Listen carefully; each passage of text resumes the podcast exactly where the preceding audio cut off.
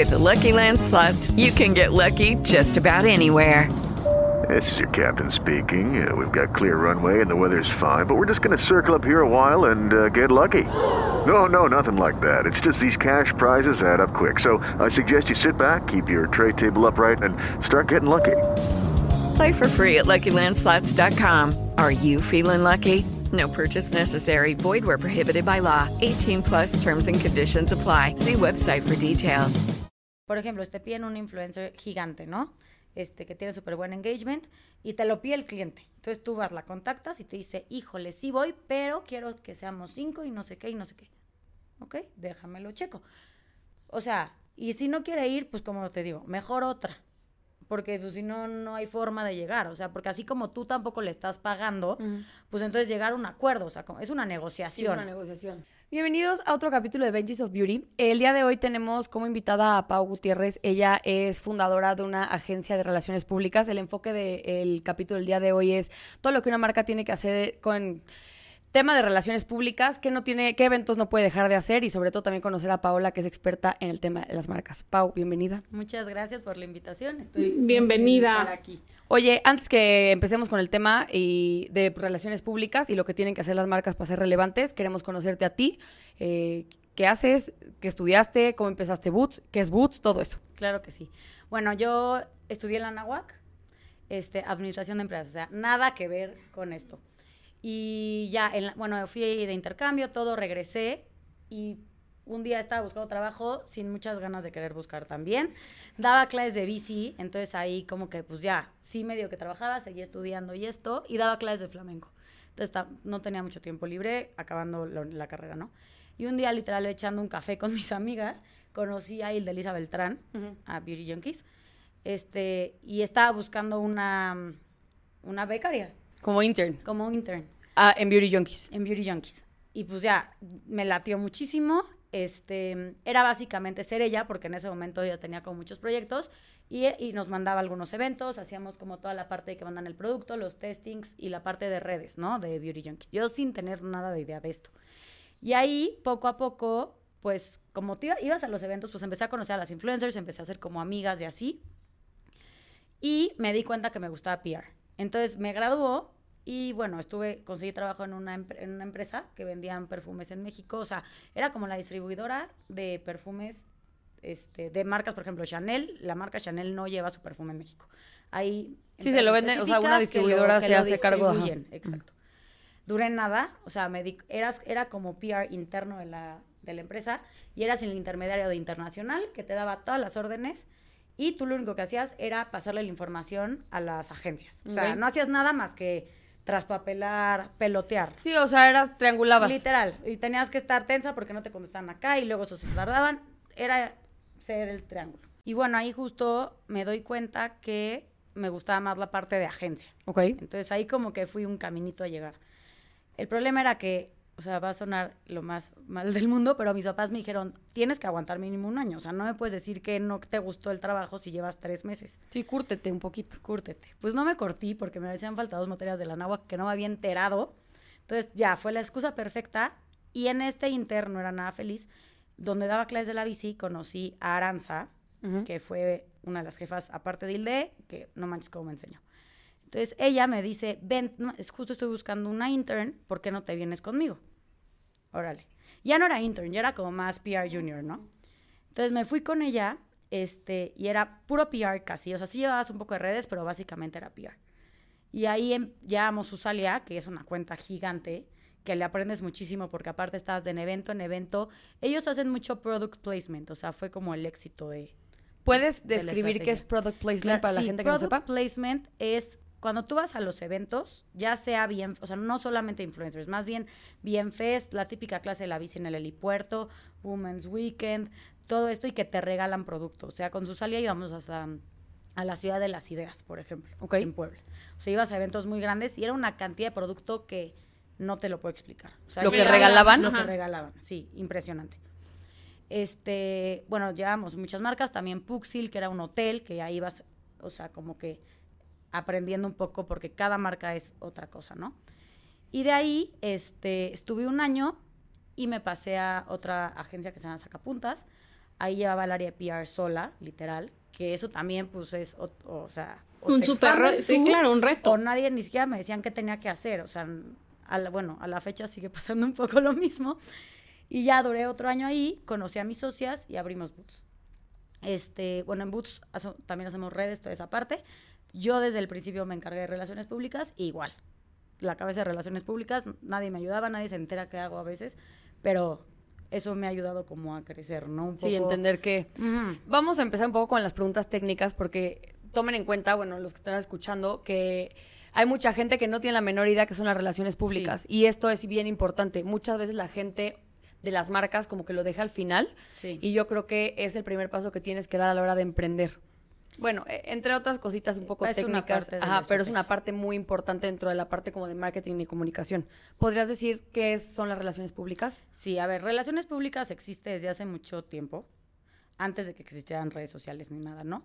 Y justo hoy, una, una estrategia que recomendamos es ese PR antiguo, llamémosle así, ¿no? Antes las relaciones públicas era mucho de que abrí un restaurante, hago una fiestota, invito gente, no eran influencers, invito gente como Friends and Family. Friends and Family, exacto, o gente que... O medios, alguna, quien tuviera un poco más de, de poder de convocatoria y que fuera interesante irlos a, a cubrir. Este, y bueno, hoy en día lo que es relaciones públicas abarca muchas cosas. O sea, puede ser desde resolver un problema interno, o sea, de la marca, este, la, toda la parte hoy que es súper importante de influencer marketing, que es todo lo que es el contacto con influencers, ya sea por medio de un pago, de un intercambio o de una alianza, ¿no? O sea, dime una cosa, el trabajo de un public relacionista también podría funcionar si, no sé, el director general de una empresa pone un tweet que mete en problemas la imagen de la empresa, entonces quien resuelve la crisis es el, es el PR. En teoría sí debería ser así. Ok. O sea, para empezar, porque persiguen al... O sea, no he tenido... Sí, pero, por ejemplo, matan la, la nota. Ya sabes, el que tiene que marcarle al medio a decirle, necesito que en este momento mates la nota o sácame otra nota, pide una disculpa. O te paso otro material que vaya a Exacto. mitigar esto. Ajá. O sea, desde un problema interno de que un cliente no está contento hasta el PR puede, cuando es una empresa chica, o hay algún problema, no sé, de un restaurante que este, subieron, alguien subió que está malísima la comida, pues eres el que va, lo contacta y le dices, te ofrezco una disculpa, te queremos volver a invitar a comer, que tengas una mejor experiencia, vamos a súper tomar tu recomendación. Este, O sea, básicamente es quien da la cara por la marca.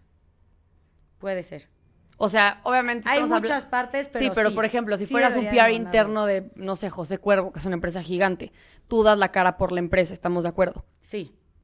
En tu caso, O sea, en mi caso yo sí doy la cara por mis clientes. Claro, pero porque tú, tú estás como muy aterrizada a que el- tú, las marcas de tus clientes se vuelven tus marcas un poquito. Sí, o sea, porque claro. es el tipo de servicio que tienes que dar. Justo, o sea, nosotros en Boots somos aparte, esta es una estrategia como también para marcas emprendedoras y todo. Obviamente, una marca gigante pues tiene que hacer, para empezar invierten mucho más, tienen otros canales de, marca- de mercadotecnia que esto es como para cuando quieres hacer cosas por intercambio con el menos presupuesto posible, pero quieres que, em, o sea, que abarque, tenga la- mayor exposure posible, ¿no? O sea, si nos centralizamos ahorita en la conversación que sea como relaciones públicas para un emprendimiento, podemos hablar de las prácticas correctas que tienen que, que Claro darse. que sí.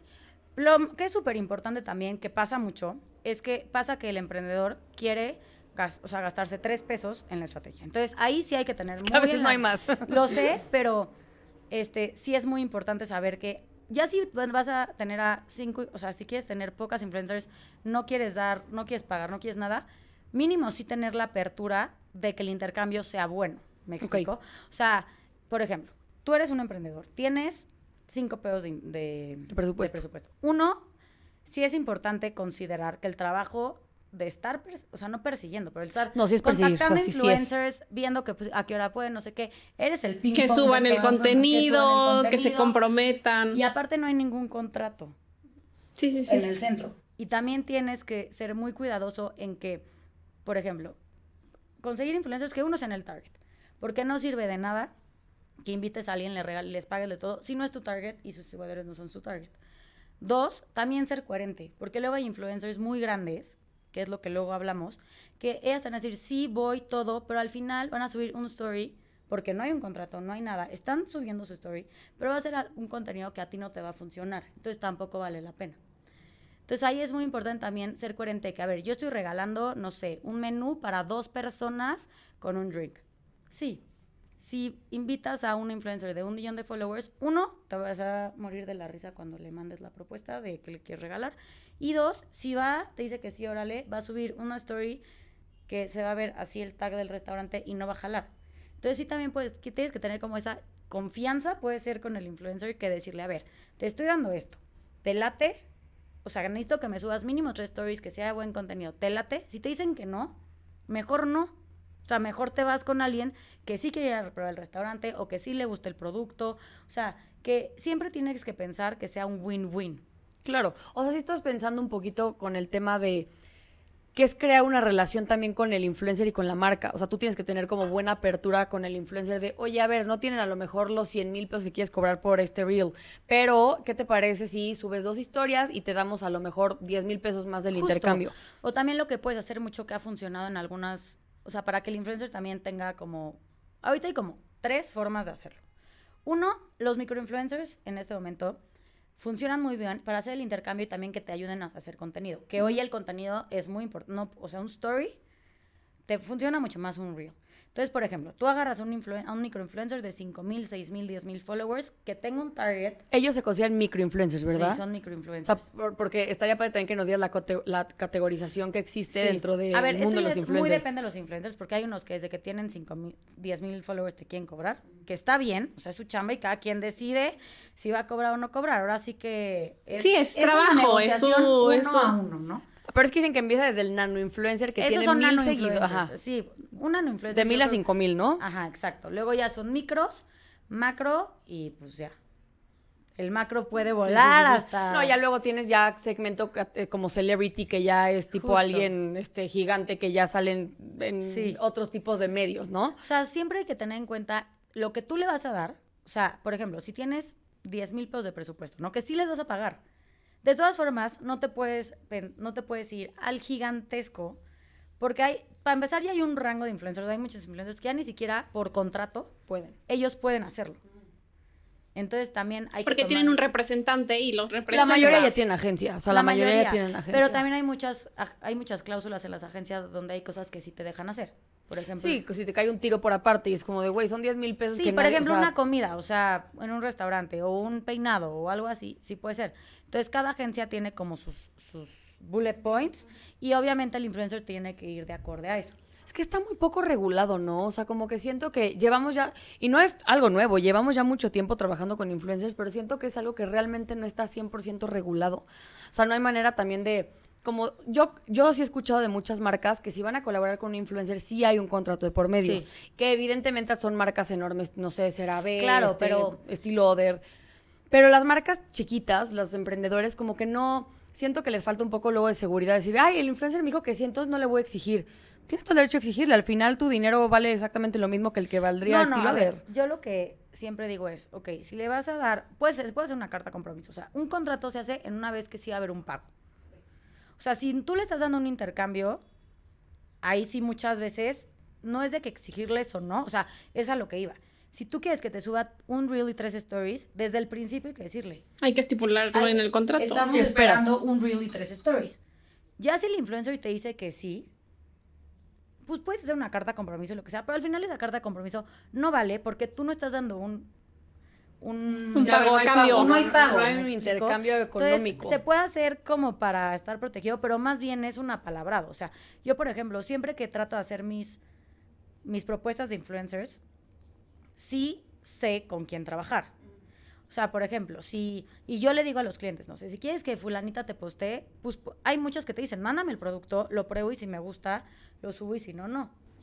Que también me gusta eso, porque habla de la ética del, del influencer. O Sí, sea, no te está vendiendo cualquier cosa No, que chafa. su credibilidad. Sí, sí, o sea, a mí eso, eso me gusta. Yo sé que como marca no, no te gusta, Pero no, no me gustaría, tú- pero al mismo tiempo es bueno. No, pero ahí lo que haces tú es decirle a la marca, oye, este influencer me dijo que ah, obviamente la quería el cliente, por ejemplo, ¿no? Me dijo que sí, que lo prueba y si le gusta lo sube y si no, no. ¿Estás de acuerdo? Si te dice que sí, pues va. Si te dice que no, pues no va. O sea, porque pues, no, imagínate que no, ni modo que después, ¿qué haces? Ni modo que le vayas a recoger el producto. Oye, ¿hay una tarifa de influencers ya como estipulada o cada quien cobra lo que se le da la no, gana? cada quien, o sea, es, fluctúa bastante. O sea, así de repente puedes ver que la que tiene 10 mil seguidores te cobra como si fuera Andy Benavides y la que... No tanto, pero sí no hay, no es como un tabulador. O sea, O sea, ahí no sí existe. Yo, las agencias, yo creo que esas, o sea, esas sí lo estimula la agencia, pero hay muchas que no van en, o sea, que no tienen agencia, que lo hacen ellas solas. Y las influencers foráneas de otras ciudades A ver, cobran menos que Ciudad de México. Monterrey. No creo. ¿Más? Son las más fuertes, ¿no? Las, las regias son las más fuertes. No, a ver, para- a ver, la cosa con Monterrey es, las influencers de Monterrey todas tienen agencia, todas tienen muy buen engagement y sí, todas cobran. O sea, conseguir un intercambio con Monterrey es mucho más complicado Que en México, que en en la Ciudad de México. México. También uno es la relación. O sea, porque, por ejemplo, si tienes ya un influencer que conoces, que le llevas mandando cosas cuatro años, ya sabes. O desde que inició lados, hace 10 años ya tienes buena relación. Hay relación. O sea, por eso también mucho una PR lo que más tienes que cuidar es, tienes que cuidar al cliente, pero tu influencer es importantísima. Entonces, por ejemplo, yo sí pienso hacer una propuesta de influencers. Para empezar, yo lo que hago es, en la parte de influencer marketing. Ok, ¿cuántas influencers quieres? ¿Cuántos, ¿Cuántos intercambios puedes dar? Porque también a ti es un costo. Sí, sí, es un costo. No, pues cinco, ¿no? Te voy a inventar. Ok, pues yo le mando al cliente 10 con engagement tal, tal, tal. Esas influencers, una vez que me las aprueban, ya las contacto. Pero al hacer esta, o sea, esta selección, te fijas en dos cosas. Uno, que es el target de la marca, o sea, que te vaya a funcionar al cliente. Y dos, que al influencer le vaya a latir. Porque también eso es muy importante. Cuando al influencer le gusta el producto, lo hace sí. mejor. O sea, uno tiene más interés. Dos, si lo quiere Pero, por- pero si le gusta tu producto, lo más seguro es que sea tu target, ¿no? Entonces ya haces como un, Sí. ver- un verdadero match. Justo. No, te saltas la parte de la negociación de, oye, yo en la vida he probado, no sé, suspensores, o sea, ¿por qué Sí, o no? sea, es mucho un labor de venta. O sea, le Sí, o sea, vendes PR todos los sí es- días. sí es vender. Es venta. No literalmente, pero sí le tienes que decir al... im- O sea, imagínate que yo le escribo y le diga, hola, ¿cómo estás? Oye, te invito mañana a X restaurante. Te doy mil pesos de consumo. Avísame si quieres. Brother, no te va a contestar. O sea, tienes Yo que ser- recibo de una agencia, no sé qué agencia sea, invitaciones a cada rato Sí, así. Sí. Y ni saben quién soy, ni saben. No, a mí hace Eso poco... es mucho el PR antiguo, que es el que, Sí. digo que está Sí, a regresando. mí también me invitan y como yo, no, muchas gracias. O sea, la primera y única vez que fui de invitada a un lugar de un restaurante, debut y despedida. No me gustó nada la experiencia, o sea, Es muy lo me ha que llevado de parte o sea, del PR. Lo tienes que controlar. A mí también luego me invitan y luego es como, te regalo un 2 por 1 en drinks. Muchas gracias. Sí, no, Este, no, no, no vas a ir por un dos por Pero uno. las- normalmente yo, o sea, lo que yo hablo mucho con mis clientes es mínimo la comida. O sea, la comida y dos drinks. Te van a seguir consumiendo. A las influencers no. O sea, también, si quieres un influencer de 80 mil, 100 mil followers que vaya a tu restaurante, dale la cuenta. O sea, no te estoy diciendo que invita a toda su familia, pero sí es importante. Ella con un una pareja, claro. Que la Es que hasta dónde es justo, ya sabes, porque luego tienes, ubican este caso de este chef Edgar Núñez, creo que se llama este humano, que tiene, está en el sud. El que se hizo muy viral porque eh, resulta que un influencer le manda como de, oye, voy a ir a tu restaurante, me puedes regalar la cuenta. Y este Ajá. humano se enfurece así de, oye, ¿quién te crees que eres? Y lo hace, o sea, como que lo hace viral él contando lo que había pasado. Entonces ya había pique entre la, la influencer y el chef. Y mucha gente le dijo al chef, güey, pues es que es la manera de hacer marketing ahorita y es la manera de, re- de, pues, relacionarte con la gente. Y hubo quien se puso al lado de, de, mm, del chef de decir como de, es que sí, los influencers son unos abusivos, quieren todo gratis. O sea, ¿dónde está el equilibrio entre lo que es un intercambio y una colaboración allá un abuso? Porque sí hay muchos influencers muy, muy abusivos. Yo creo que ahí es de las dos partes. Porque al igual que el restaurante, te voy, por ejemplo, no le quiere pagar porque vaya. O sea, porque también. Y es un por gran restaurante decirlo, aparte, o sea, sí. por aquí- o sea, o decir, yo no quiero intercambio con influencers. O sea, también una, es muy válido. una amiga mía que tiene una pastelería Angardi, ella dice, a mí me vale tener 10 mil followers, 50 mil o 100 mil. O sea, yo, Yo vendo mis influencers claro. que yo sé que funciona. Y si le escribo a un influencer que ella dice, no es mi target, o sea, no le voy a mandar. Sí, ahí es un O poquito sea, también lo que, que- tú como, como emprendedor te lata el influencer. Eh, porque a, mí me ha pasado con Nokinos que de repente con- digo, no, ella no, o sea... no. O sea, ahí también tú como cliente puedes decir, no, o sea, yo te voy a dar esto, este, por ejemplo, te piden un influencer gigante, ¿no? Este, que tiene súper buen engagement y te lo pide el cliente. Entonces tú vas, la contactas y te dice, híjole, sí voy, pero quiero que seamos cinco y no sé qué y no sé qué. ¿Ok? Déjamelo checo. O sea, y si no quiere ir, pues como te digo, mejor otra. porque pues, si no, no hay forma de llegar, o sea, porque así como tú tampoco le estás pagando, pues entonces llegar a un acuerdo, o sea, como- es una Sí, es negociación. una negociación. Yo quiero um, un poco tocar el tema de lo, algo que estás diciendo, que es el PR para emprendedores es muy diferente Muy que diferente. el PR para pues de empresas grandes que tienen un budget mayor, que tienen mayores influencers, o sea, no como este engagement con las influencers. PayPay justo creció porque lo primero que hicimos antes de pagar pautas en redes sociales, antes que pagar cualquier cosa, eh, contratamos a dos eh, relacionistas que nos llevaron la marca durante cinco años. Yo ahí que te iba a preguntar, porque también estamos hablando mucho de eh, la relación con influencers, pero también es con los medios.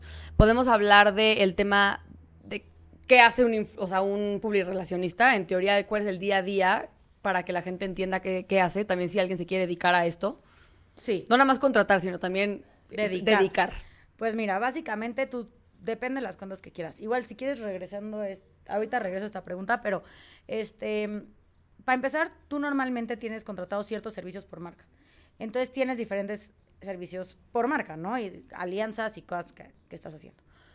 Algo que es súper importante también hoy en día es estar como llegando a gente nueva, ¿no? O sea, por ejemplo, no sé, si te invitan a un evento de mm, el de Sephora que hubo en noviembre, creo, vas, vas y vas y la vez pasada le dije a una amiga, ¿me vas a acompañar y te vas a morir de la pena porque era penosa?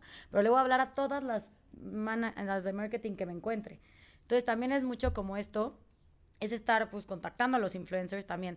A la hora de contactar a los medios en la parte de emprendedoras, hay muchas formas de hacerlo, ya sea directo con la editora, Que le invites a vivir una experiencia y de su experiencia hace una nota. También puedes hacer, por ejemplo, en el caso de restaurantes, que llevamos muchos restaurantes, muchas alianzas que a los medios les convienen para su parte de ventas o como para... mm, sí, o sea, si tienen que cerrar, tienen que invitar a un cliente a comer, lo que sea, haces un deal con ellos, que ahí sí es un contrato, que le dices, no sé, por seis meses te vamos a dar 100 mil pesos en consumo del restaurante. Este, y el medio, por ejemplo, si, si con 100 mil pesos te, encarga, te alcanzaba para una nota, un post en Instagram, unos stories, ta, ta, ta, te dan normalmente más Ok. y tiene, le haces ese crédito por cierto tiempo. Que la verdad casi no, ellos te lo dicen, no nos lo acabamos. Ay, no conocí ese deal, está súper bueno. Sí, pero también, por ejemplo, puedes decirle, en el caso de un restaurante o lo que sea, te presto el lugar. O sea, la renta del lugar, haz de cuenta para tu evento de fin de año, lo que sea, te rento la terraza de arriba, que cuesta 100 mil pesos, y ya con ese intercambio... Si el lo- valor de lo que costaría Ajá. monetariamente rentar, pues tú haces tu intercambio con la persona. Y ya la tercera opción, obviamente, es ir pagar tu nota y se acabó. Al medio lo que le importa mucho es la parte social, hoy en día. ¿Quién va a estar? ¿Quién va a estar? O sea, por ejemplo, los eventos de pues, Oquinos y este, algunos salones de belleza y como lo que sea de Rent and Company que hemos hecho y así, es te piden la lista. Sí, ¿quién, va, quién, quién acude? ¿Quién, Exacto. ¿A quién voy a poder tomarle una foto para que en mi medio se vea les- que estuvo tal? es- o sea, si quieres 100% de intercambio, es te piden justo la lista de invitados. Pero eso yo creo que siempre, ¿no? Siempre te piden, o sea, desde hace años, yo me acuerdo, te piden, pues, quiénes van para ver si voy o no voy. Es que no Pero- es mal onda, pero pues, me pones aquí a toda tu familia, tus tías que viven No en Zacatecas, interesa. que ni nadie las conoce. No, saludos Zacatecas. Pero pues, No, a los medios les pasado que vale. Casi que sacan la nota en vez de evento de no sé quién. Fulanita fue Estuvo. lista en... Pero te Sí, digo que yo, yo creo que está mal de los medios de prensa en México que buscan a las mismas socialites o influencers siempre. O sea, No, siempre sí buscan a los. ¿no? Según yo hay caras nuevas. Ahorita ya se fijan mucho en las influencers, pero sí, por ejemplo, sí tienen como a sus socialites y esto. De toda la vida. Pero justo, o sea, ya sí es un, esto es como mucho social. ¿Podrías definir quién- qué es una socialite para quien no sepa? Porque no es lo mismo que influencer.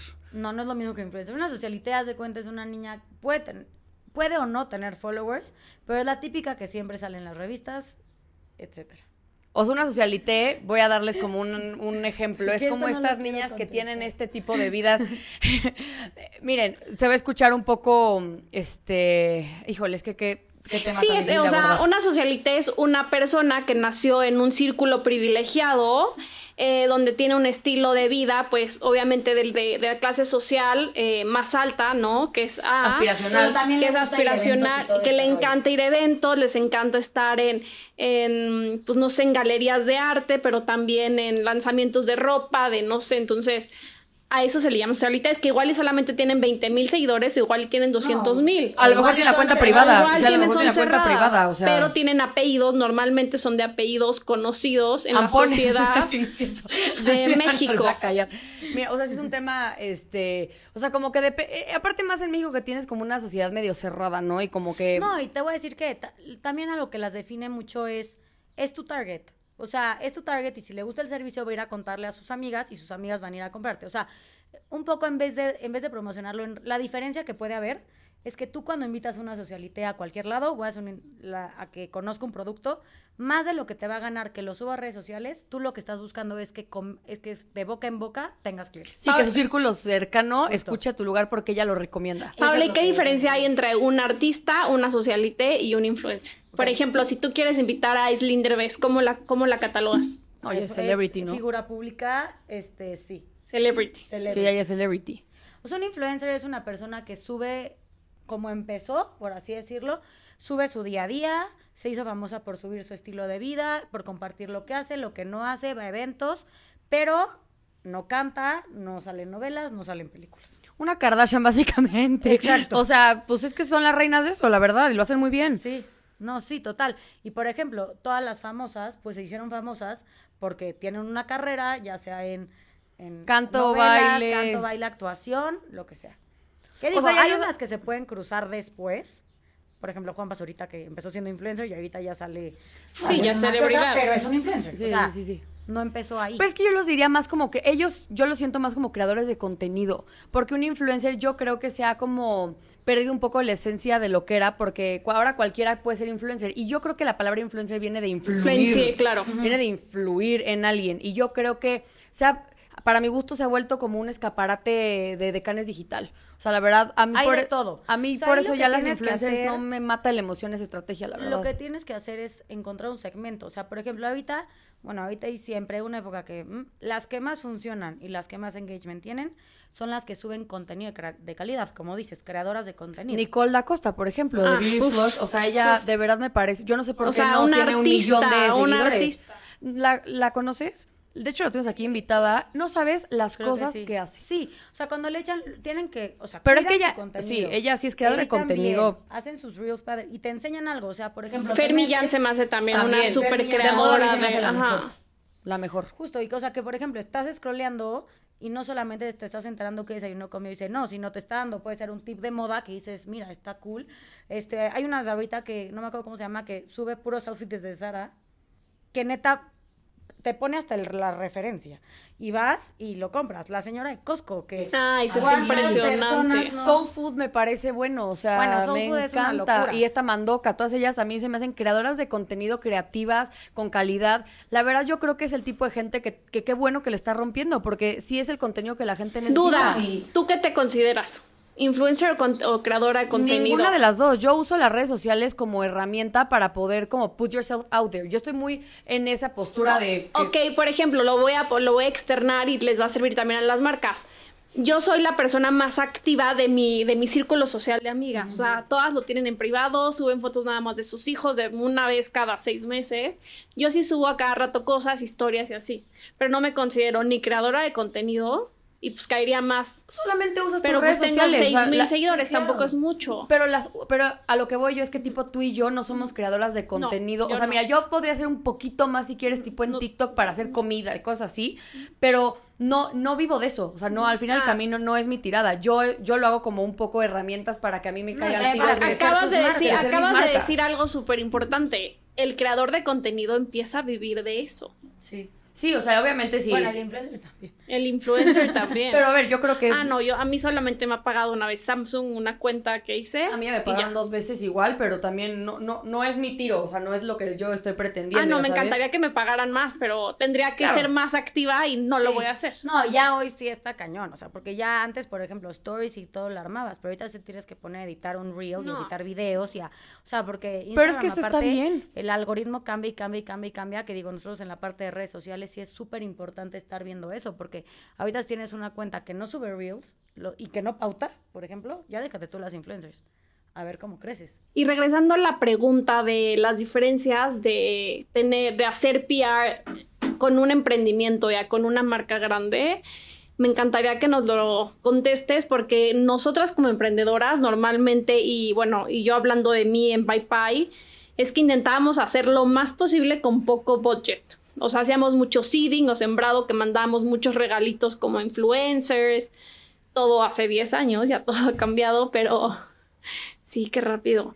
Eh, normalmente, pues justo el, el, relacionista se pone en contacto con medios de prensa para tener notas, todos los meses teníamos notas, pero, pero ¿cuál es la diferencia hoy? Digo, esto fue hace 10 años, eh, o sea, las acciones que hacen los emprendedores y las marcas. Ok, digo, sí he trabajado con una que otra marca grande en el tema de, de, de PR. La diferencia es muy simple.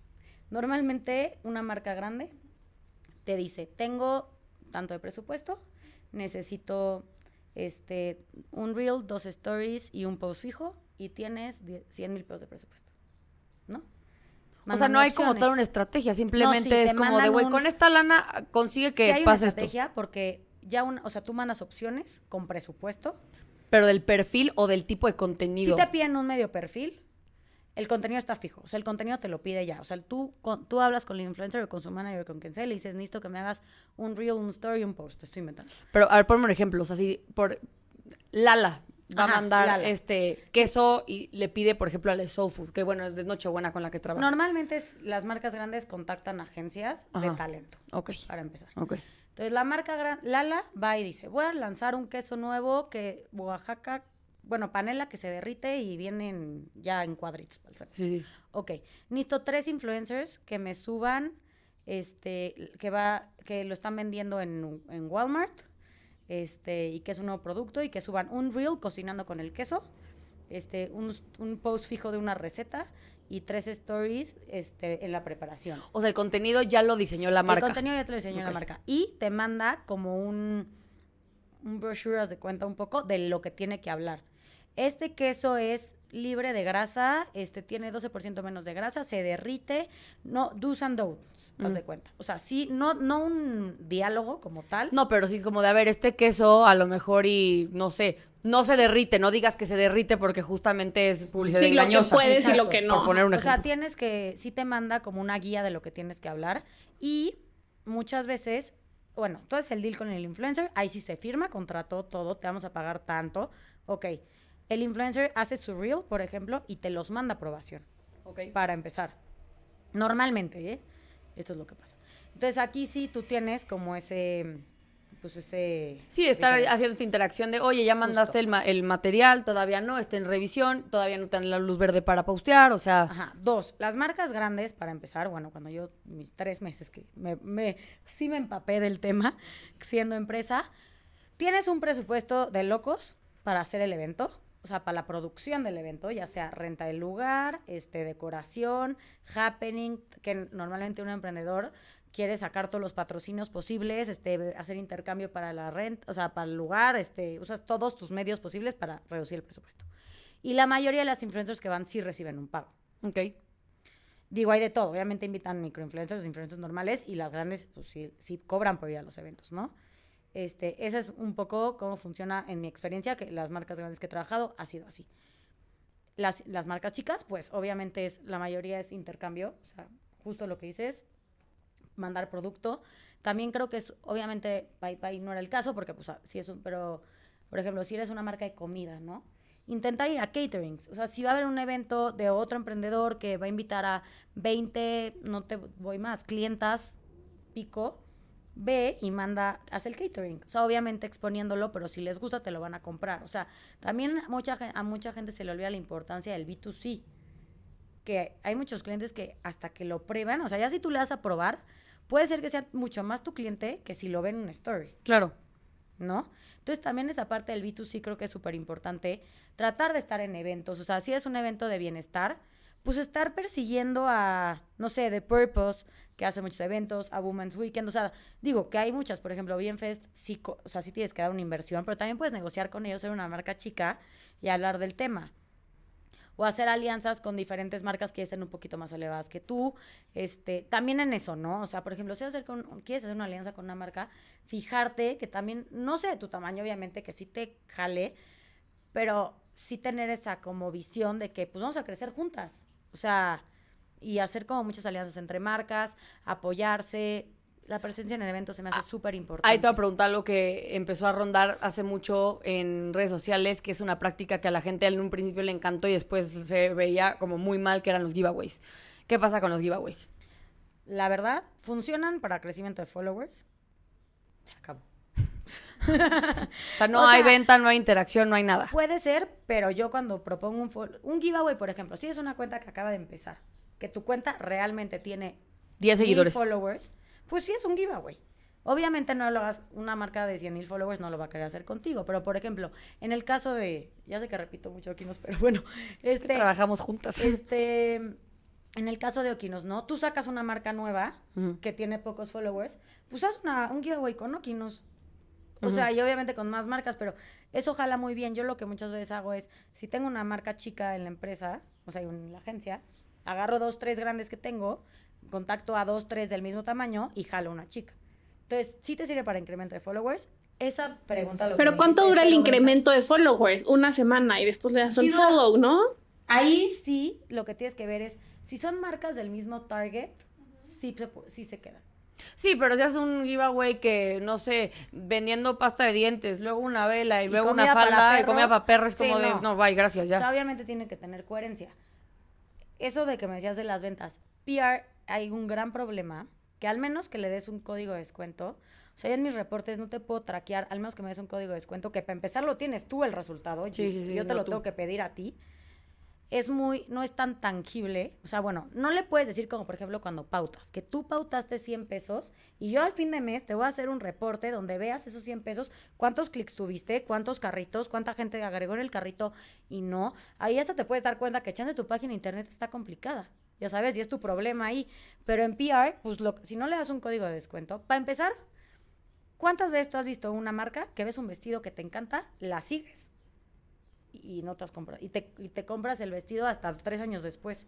Uy, ah, yo soy típica, yo la neta guardo y Entonces luego... también eso es algo, o sea, también hay que ponerse a pensar, o sea, sí, chance no hacer ventas, pero estás en el top of mind de alguien que te- le gusta tu ropa, que la ve, pero que algún día será tu cliente. O sea, entonces también puede ser, no sé, este, te mando a fulanita. Creces, yo sí lo que hago es al final del mes, dentro de los días que ella postea, te pongo qué día posteó y puede ser, ves que duran 24 horas, ¿no? Ese, ese tiempo, por ejemplo, ese día y al siguiente, sí hubo incremento de followers. Y sí te das cuenta en los picos. Ok. También una estrategia que yo recomiendo un poco es, si un influencer te fue bien con esa, o sea, si tuviste pico de followers, ya viste que te funciona. Por un poco lo que hablábamos el otro día de influencers nuevas. Ok, sí, estoy de acuerdo que influencers nuevas, no siempre las mismas, pero si no te han funcionado. O sea, porque si tienes una que te funciona, la primera vez, o sea, yo la sigo, ¿no? Veo el story, me gustó, seguí la página de esta. Lo vuelvo a ver. No, pues si le gusta. Porque ya hay tanta venta que luego parece en catálogo de revista. Sí, yo, yo, yo por eso ya no, o sea, no es que no creen las influencers, pero ya es tanto, es- de verdad parece de can digital, o sea, ya es como de, o sea, me está vendiendo en una historia fundas de teléfono, en la siguiente me está vendiendo fundas de almohada, o sea, es como de... Pero es que sí venden. Aquí lo importante es la estrategia, o sea, porque hay muchas veces que justo, o sea, uno también tiene que ver por parte de la marca. O sea, por ejemplo, si haces, mandas, no sé, comida, ¿no? Y al influencer ya consigues la estrategia, sí lo va a subir y le llega mal, pues aunque fuera tu cliente no te lo va a volver a comprar. Sí, a ver, y también, Entonces- como decías, también hay cierto producto o marca que no te da para tanto. O sea, como que, ¿qué más historias puedes decir si mandas una libreta? O sea, como que siento que también la marca tiene que entender que hay veces que es que no me hizo tantas historias. Pues sí, pero es que no tienes tanto storytelling para que te haga como una, un Ajá. contenido que la gente se vaya a clavar. Porque es como, bueno, ya no me estás vendiendo una libreta. ¿Qué más me puedes decir de la libreta? Sí, también ampliarte, o sea, porque por ejemplo, puro envío influencers, puro envío influencers, pues sí, o pura invitación a influencers, tampoco va a jalar tanto. Entonces, por ejemplo, si tienes un lugar físico, mucho el flujo de gente, o sea, hacer alianzas con más marcas, que eso también es PR, o sea, te presto el lugar para que hagas algo y tú me vas a traer a tus clientes, estos van a conocer el lugar, pero aparte mis clientes se van a conocer a ti, o sea, creo que punto número uno, tiene que ser un win-win. Ya sea con una marca, con un influencer, o sea, la estrategia que tú quieras hacer con un medio, tiene que haber un win-win. Uno, para que el trabajo de los dos esté bien. Y dos, pues, para que te funcione. Yo tengo la pregunta un poco difícil. para cualquiera de las dos que me pueda contestar. Eh, e-commerce y pauta digital lo puedes medir fácilmente con los unit economics, sabes el tráfico, sabes los clics, este, sabes la conversión a ventas en sitio web, sabes todo.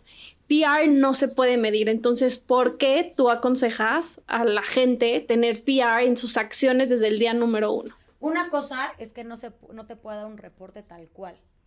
Pero, por ejemplo, si tú eres constante, o sea, es algo súper importante. Si tú mandas, esto pasa mucho, es el lanzamiento de mi marca. Ok, bueno, vamos a hacer un evento, vamos a invitar a 20 influencers, ese mes vamos a hacer 10 envíos. Ok, siguiente mes, este mes no quiero hacer PR. No, a ver, no es magia. O sea, en PR sí hay que ser más constantes. Y la pauta sí sirve, pero tampoco es que la pauta se va optimizando, es lo mismo. O sea, yo aquí sí te doy un, un reporte de resultados. No es de que no se vea, más bien aquí es como. No te lo puedo garantizar. Sí, pero, pero yo, eh, más, más que no te lo puedo, no te puedo un reporte, te diría, no te puedo garantizar ciertas cosas, pero sí te puedo un reporte. Te puedo decir quién fue, qué tipo de publicación hicieron, te puedo garantizar una lista de 50. No, no quiénes son esas 50, pero sí que hay 50 personas que van a ir porque yo tu convocatoria, si era de 100, yo te le hice de 200. Entonces te puedo garantizar ese número. Sí, no, y mucho también es esta parte de... Mm, ay, se me fue lo que iba a decir. O sea... Del alcance y los views de los stories y reels de cada influencer, algo ¿no? súper importante que como yo no tengo, tu, tu cliente sí me puedes dar una retroalimentación. O sea, yo te voy a dar una retroalimentación mes con mes de lo, del movimiento que hay en tu cuenta. Tú me puedes dar una retroalimentación de tus ventas y ahí yo puedo saber si está funcionando o no. Y que sí pasa. O sea, por ejemplo, no sé, va un influencer a una clínica y a semana les escribieron como, o sea, subió y hubo no solo follows, sino, oye, ¿cuánto cuesta? ¿Cuánto cuesta el servicio? Oye, ahí te das cuenta. Que a ver, hay muchas veces que yo llevo el community management, que ahí sí te puedo meter esa parte, pero en el caso de que yo no lo tenga, la marca es importante dar la retroalimentación para poder optimizar. No es de que no haya resultados, más bien no hay, o sea, no hay un una plataforma así como Google Ads que te lo que, te, arroje la información. Oye, ¿cuál es el approach correcto de un PR hacia un influencer? ¿Qué consejos puedes dar de, cómo mandar el mensaje? ¿Qué tiene que decir? emprendedores. ¿Cuál, o sea, cualquier persona que contrate un PR que diga, oye, quiero que me contrates a este influencer, ¿cómo, ¿cómo se puede acercar a alguien a un influencer? O aunque a lo mejor no seas PR porque no te alcanza, ¿cómo te puede dar un poco más de seriedad tu mensaje o tu approach para que te pelen? bueno, yo creo que cada quien aquí es muy personal, como lo haga. Yo les hablo como si fueran mis amigas. O sea, real. Hola, ¿cómo estás? Te presentas. Soy la PR de tal. Nos encantaría invitarte a que lo conozcas. Así tal cual. Y ya, obviamente lo ideal es tener su celular y conseguirlo por abajo del agua, que bueno, eso ya es punto y aparte. Pero si no... No se te ponen luego así de, ¿quién te dio mi teléfono? ¿Nunca te ha pasado? Porque lo es lo más... Cas o sea, no lo haces. Uno jamás los puedes atosigar. O sea, no quieres, no me... No, o sea, si no quieres, no. Está bien. Mucha gente ni contesta, ¿verdad? O sea, creo que... Sí, pero lo ideal es el celular, la verdad. Luego dos, este es un tip, se van a reír, pero ubican que luego te llega... Te llegan inboxes a, todas, de que como en trash, o sea, como si fuera en... Lo tienes que seguir.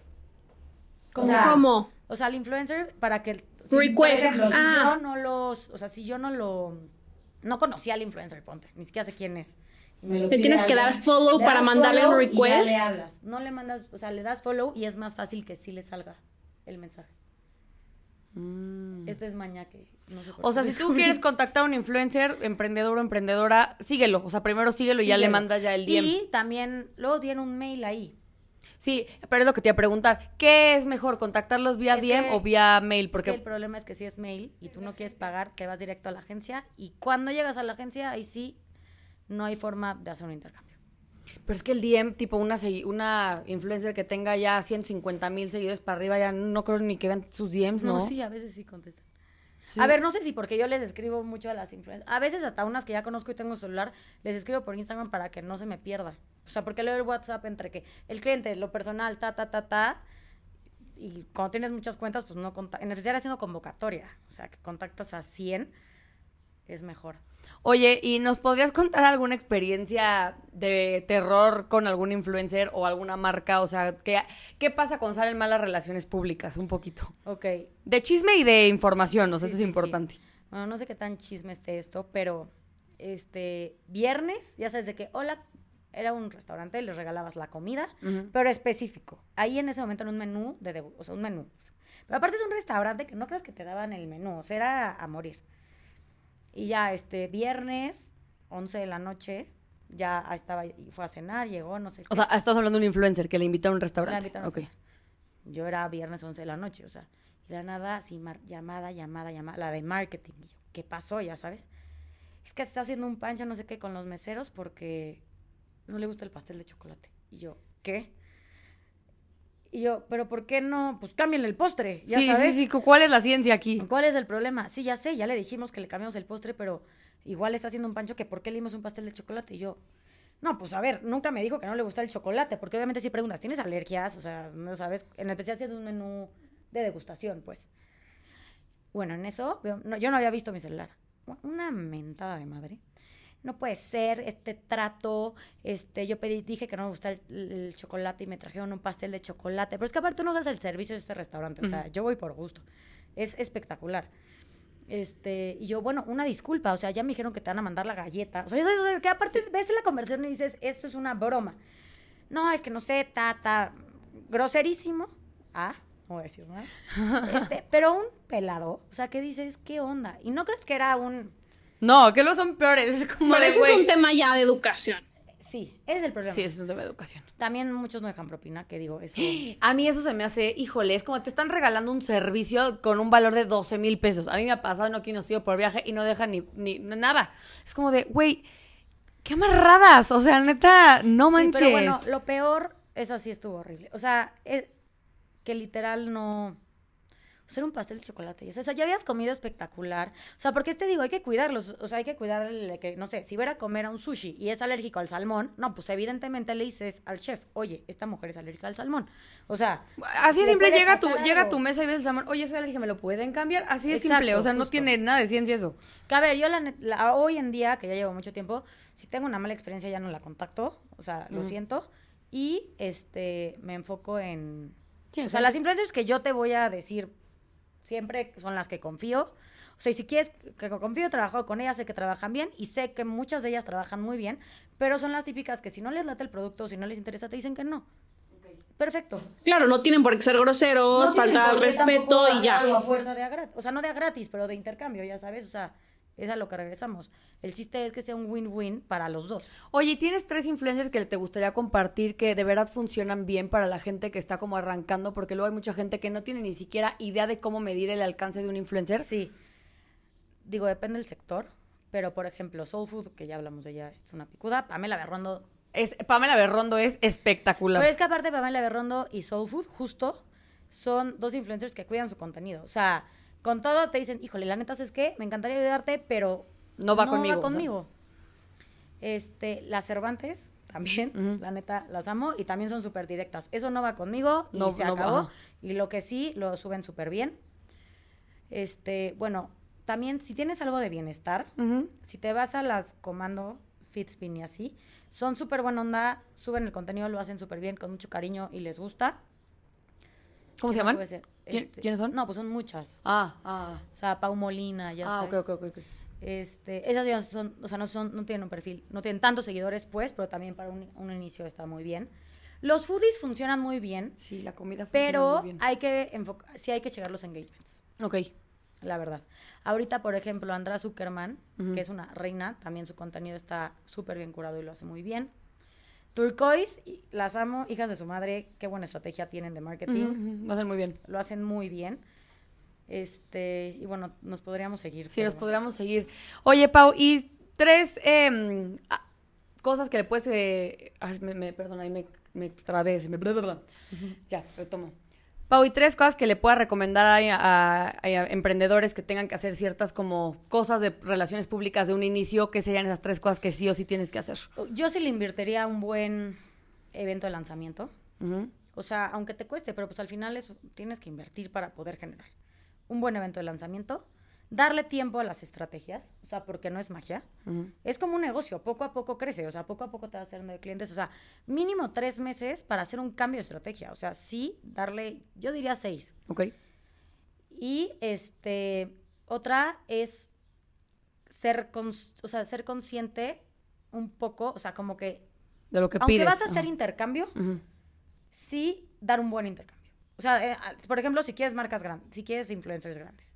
Y apoyarse entre marcas, porque luego pasa mucho de que es medio que tu competencia y ya no quieres. Y no, la verdad es que se pueden hacer cosas en conjunto. Ve las Body Bar y Ser Sana, que siempre hacen cosas juntas, tienen un target súper parecido, pero lo siguen haciendo porque pues, hay un nicho para cada quien, ¿no? Sí, eso sale para todo el mundo. Pau, ¿y algún libro, serie, película que te haya ayudado a ti para crecer tu, tu agencia, a ti como persona A en mí el mundo como laboral? persona, lo que más me ha ayudado fuera de que el libro, lo que sea, ha sido ir a eventos. O sea, en especial cuando eres PR. Y no ser, o sea, esto suena un poco lógico, pero tienes que quitarte la pena. O sea, a veces le tienes que hablar a gente que dices, me quiero que me trague la tierra, porque medio que la conoces, ya sabes, ni modo, y al chile y lo dices y se acabó. Y ir a eventos, abrirte, platicarle a la de al lado. O sea, al final una PR, ¿vale? O sea, tu trabajo es tu cartera de conocidos. Sí. O sea, yo pierdo mi celular y me da un infarto. Respáldalo, por favor. No, sí, sí lo tengo respaldado, obvio, pero de todas formas, sabes. Pero yo creo que eso es lo más importante. Pues Pau, creo que esta es información muy valiosa para emprendedores, sobre todo que no tienen ni idea, y más emprendedores de ciertas áreas que no tienen la parte como de humanidades de marketing, como, o sea, comunicación medio desarrollada. Justo. Escuchen esto porque es importante, las relaciones públicas sí son como un eje central de los negocios. Yo estoy 100% convenci- convencida que sí es un área que todo el mundo tiene que tener. Si no es interno, sí que sea una agencia. Pau, ¿dónde te puede encontrar la gente? ¿Dónde te pueden seguir? Bueno, somos arroba bootsmx, este... Boots, B-U. B, W, T, Y se E, los vamos, S así se los vamos a poner porque... ¿Y qué significa Boots? Es una constelación, Ok. porque justo creemos en las alianzas de empresas, marcas y todo esto. Puedes compartir el eslogan, me gusta el... el- A constellation of ideas. Muy bien. Eh, a mí me encuentran, todavía no tengo Instagram, pero este, en TikTok como Florian Ibarrola. Yo en todas mis redes sociales como Rodarte Karen. Y acuérdense que nos pueden seguir también en Benji's of Beauty, en Instagram, en TikTok. Y sale un capítulo cada jueves en el canal de Karen, uno en el mío, a las 12.45. Nos vemos la siguiente semana. Muchas gracias. Lucky Land Casino asking people what's the weirdest place you've gotten lucky? Lucky? In line at the deli, I guess? Aha, in my dentist's office.